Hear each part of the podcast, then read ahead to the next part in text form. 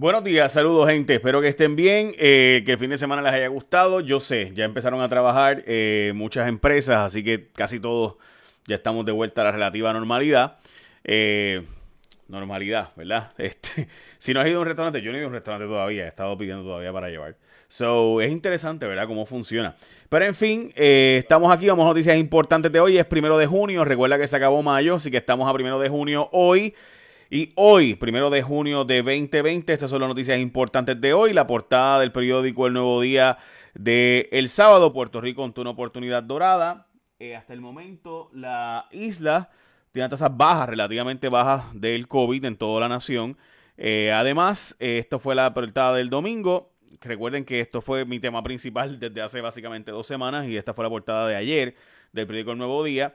Eje de controversias, la retroactividad de los veredictos unánimes. Hoy hay un asunto de Tata Charbonnier que voy a explicarle que ella quiere aprobar la medida, eh, pero discrecional para el juez. Y esta es la portada del nuevo día de hoy. Cambia la dinámica de la campaña electoral, cómo se ha cambiado todo en el aparato electoral después del COVID. By the way, ayer la, primera, o debo decir, la candidata, eh, Carmen Yulín Cruzoto, eh, finalmente dijo ¿verdad? que había, iba a renovar su campaña. Y es interesante porque ella, después de haberse alejado tanto del Partido Popular, observen ahora eh, cómo Carmen Yulín, esto me parece tan interesante, eh, básicamente pues se abandera de la pava y demás, y del Partido Popular y PAN Tierra Libertad, eh, y dice la frase de Yulín, esta primaria es sobre la esencia del Partido Popular, es urgente regresar a nuestras raíces, dice Carmen Yulín. Bueno. Ok, so esa es la campaña de Yulín. Entonces la portada del periódico eh, Primera Hora, altas y bajas en conducta de riesgo estudiantil. Hay unas bajas eh, buenas, positivas, en que hay menos uso de consumo de drogas según las encuestas escolares que se hacen todos los años. Eh, pero, y menos consumo de drogas, ¿verdad? Y menos comportamiento violento, pero hay más intentos suicidios y bastante vapeo en nuestras escuelas. Entonces, inventario de 138 millones. La Autoridad de Energía Eléctrica asegura pues estar lista para la temporada de huracanes y que han hecho un montón de mejoras y demás. Esas son las portadas de los periódicos de hoy. Debo decirles que, eh, obviamente, la noticia más importante de todo el fin de semana fueron las protestas por, la, por el asesinato de George Floyd y el arresto, obviamente, de este sujeto. El arresto, repito, del policía eh, por lo que sería un homicidio negligente, homicidio involuntario o asesinato atenuado. Eh, para fines de nosotros. Recuerden que allá, pues, primer grado, segundo grado, tercer grado eh, y manslaughter. En este caso eh, fue el, o sea, sería un asesinato en tercer grado, que sería el concepto de un homicidio negligente, quizás un asesinato atenuado. No, no honestamente depende de cada estado cómo se defina eso. Eh, ¿Qué dijo Martin Luther King sobre eso? Yo creo que es importante recordarlo, así que vamos a recordar lo que dijo Martin Luther King en su momento porque Martin Luther King no fue que él defendió los disturbios, porque veo mucha gente que dice, ah, Martin Luther King criticó los disturbios, sí, los criticó. Él creía que la lucha pacífica era la mejor. Pero también dijo que entendía los disturbios, que entendía por qué la gente hacía rioting y por qué, y ese era el lenguaje de la gente que nadie escuchaba. Recuerde que esto fue en el 67 en un discurso de Stanford.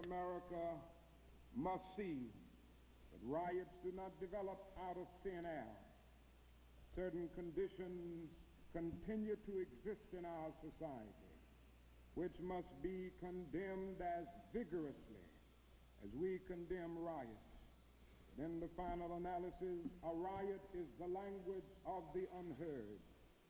Bueno, así que eh, eso fue las palabras de Martin Luther King diciendo básicamente yo no apoyo, eh, yo no apoyo los, eh, los disturbios se, en, en la Universidad de Stanford pero los entiende. Y yo pienso igual, o sea, uno debería, eh, francamente, la gente no hace la conexión. Yo, yo honestamente creo que eso ayudaría a Trump, ayuda a Trump, este, y por eso es que le echa tanto, tanta eh, gasolina a este fuego. Eh, pero independientemente de eso, o sea, políticamente, pero la verdad es que no todo puede verse políticamente. O sea, hay muchas cosas que ver desde la perspectiva de, bueno, o sea, ¿y qué hacen? O sea, ¿cuál es la alternativa? Y obviamente la gente no hace la conexión entre robar en un Target y, hacer, ¿verdad? O sea, robar o llevarse eh, todas las computadoras de una tienda versus, eh. Criticar o luchar por la lucha de la equidad racial. Y pues ese ha sido el problema. Vamos a las próximas noticias. Eh, hoy, Eh, decidirá hoy la gobernadora su futuro del, Código Civil. Aparenta ser que lo va a firmar hoy la gobernadora el Código Civil. Yo honestamente creía que era hasta ayer que tenía para firmarlo o vetarlo, así que me parece entonces que lo va a firmar porque eh, la gobernadora, si cuando hay sesión legislativa, tiene que vetarlo en 10 días o se convierte en ley automáticamente.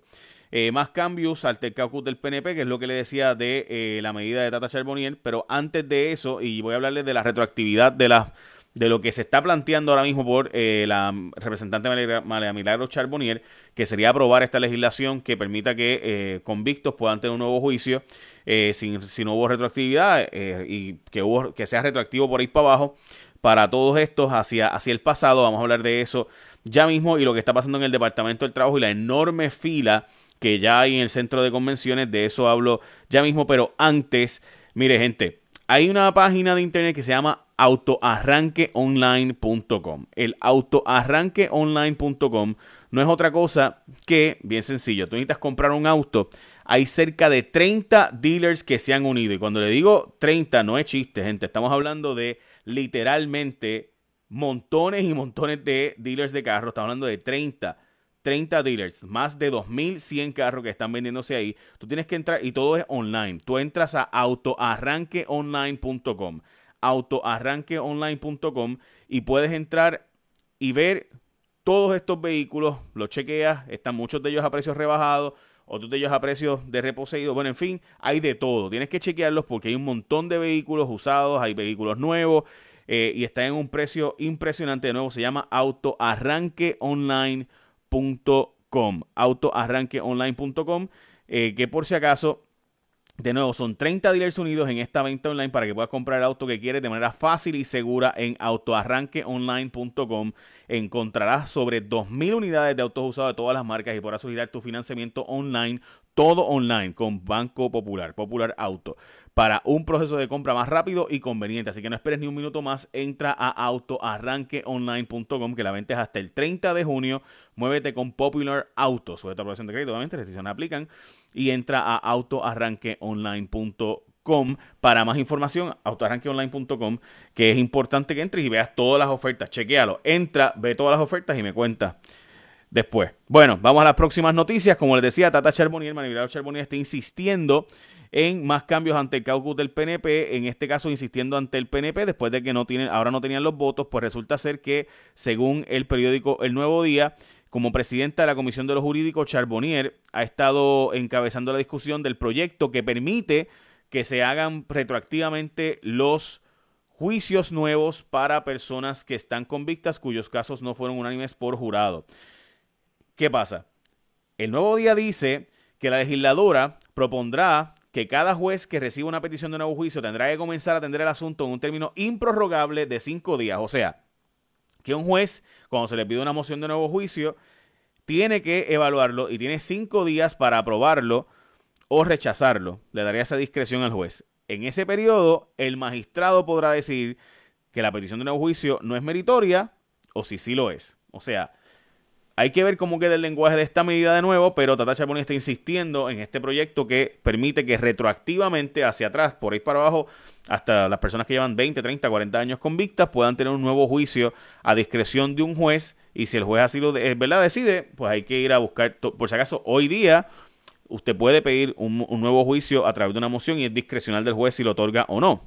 Eh, obviamente, en caso de que aparezca nueva evidencia, típicamente se podría dar o no.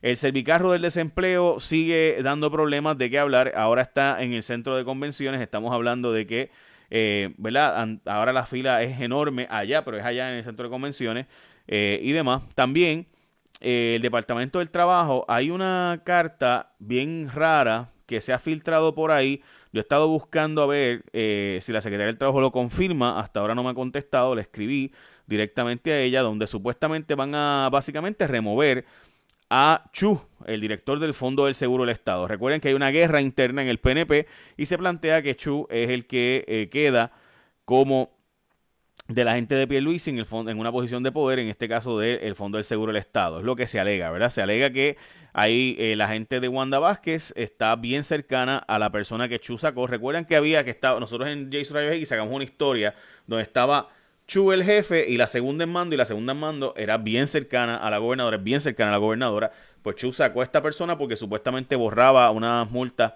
de unos cabilderos solicitados, ¿verdad? Alegadamente interesantes. Eh, había una investigación sobre eso, pues resulta ser que van a sacar entonces a Chu. Eh, bueno, este, nada, aparenta ser eso. Yo he estado buscando que la Secretaría del Trabajo niegue o confirme esta información, pero no ha contestado a estas alturas. Bueno, Vamos a la próxima noticia. Exigen debatir el código electoral. Como saben, en Puerto Rico el código electoral se está aprobando en la Cámara de Representantes ahora y el Senado para cambiar las reglas para estas elecciones. Si usted cree que eso no es para aprovechar algunos asuntitos, pues allá usted. El Departamento de Salud nos reportó muerte hoy, pero sí 97 positivos y todos fueron en pruebas rápidas, todos los positivos, ni una fue molecular todavía a estas alturas. El gobierno aumentó la cantidad de empleados públicos en medio de la pandemia. Como les decía, perdóname, eh, estos casos, 97 casos, todos fueron, todos fueron casos serológicas de pruebas rápidas. El departamento, o debo decir, los abogados federales en los Estados Unidos, hay una asociación de abogados de defensa. Estos abogados de defensa, la asociación de abogados de defensa, están planteando que el caso de Julia Kelleher es un caso sin méritos. Y dicen ellos que después del caso famoso ahora de Kelly versus United States, básicamente el caso de Kelleher debe desestimarse. Me explico brevemente para que usted entienda qué es lo que está pasando ahí. Ahí lo que está ocurriendo, gente, es que Julia Kelleher ha tenido una suerte brutal de que el caso de Kelly se resolvió. Kelly es un caso famoso porque era básicamente que se cerró una un puente en una zona donde los alcaldes no estaban con el gobernador y la gente del gobierno, el gobernador de ese estado, Chris Christie, que es cabildero en Puerto Rico, by the way, cabildero de energía eléctrica. Eh, interesantemente, ha estado aquí en Puerto Rico. Chris Christie es una persona bien cercana a Donald Trump, ¿verdad? Fue director de su equipo de transición en un momento y ha tenido sus idas y venidas con Trump. Pues resulta que Chris Christie mandó, dice que él no sabía nada, ¿verdad? Eso lo hicieron unos sus subalternos, mandaron a cerrar unos puentes para hacer un tapón enorme en las ciudades donde los alcaldes no apoyaban al gobernador Chris Christie en unas iniciativas que no vienen al caso. Ese caso resolvió básicamente que no es meramente, y aquí es la parte importante del asunto, se lo voy a poner para que usted vea lo que dice Held, eh, el tribunal, este, ¿verdad? el secretario del tribunal y demás, dice, eh, básicamente cuando un esquema no, es no tiene un objetivo para obtener dinero o propiedad, básicamente no hay ilegalidad. Dicen ellos que ese caso nunca debe haberse llevado. Eso dijo el Tribunal Supremo de Estados Unidos. Esto hace casi imposible llevar presos a los corruptos, francamente. O sea, ese caso resuelto eh, resolvió que básicamente para usted probar tiene que cogerlos en la cama negociando que dame chavos a cambio de esto y en lo otro. O sea, es una cosa bárbara. Pero, eh, ¿qué pasa? Eso fue lo que resolvió el Tribunal Supremo de Estados Unidos. El Tribunal Supremo de Estados Unidos es infalible porque es el último. Así que ellos no cometen errores. So, no hay forma de apelar de ahí. Así que Julia Keller ha tenido la enorme suerte de que los abogados de defensa de todos los Estados Unidos han dicho, mira, pues la verdad es que eso que ella hizo aparenta no, haber, no ser delito porque ahí no hubo un beneficio personal de parte de ella. Bueno, nada, este, así son las cosas en la isla del encanto, donde obviamente somos parte, francamente le hacen casi imposible a los fiscales federales llevar presa gente. O sea, es cada vez más complicado. Después del caso de del gobernador de Virginia, más este caso, hace casi imposible tú coger casos de corrupción. O sea que la corrupción puede seguir ocurriendo y no hay forma de eh, probarla legalmente. le corresponde al pueblo votarle en contra. El Fondo Local del Desempleo podría quedarse sin dinero. Estamos hablando de que tenía dinero, uno de los mejores financiados, una de las pocas cosas que en Puerto Rico tenía suficientes finanzas. El Fondo de Desempleo tenía casi 650 millones cuando esto empezó. Recuerden que es el local, no es el federal y el local pues podría quedarse sin dinero en 10 semanas eh, y hay que buscar la manera de ¿verdad? darle más dinero porque sin duda pudiera quedarse sin fondos. Estamos hablando que el desempleo en Puerto Rico, según estimó un economista eh, prominente eh, del Centro para la Economía, pudiera llegar a 38% no hay fondos para pagarle a toda esa gente a nivel local, según dicen ellos, y eso está el nuevo día de hoy, un artículo bien importante que voy a estar discutiendo bastante en mi programa de radio.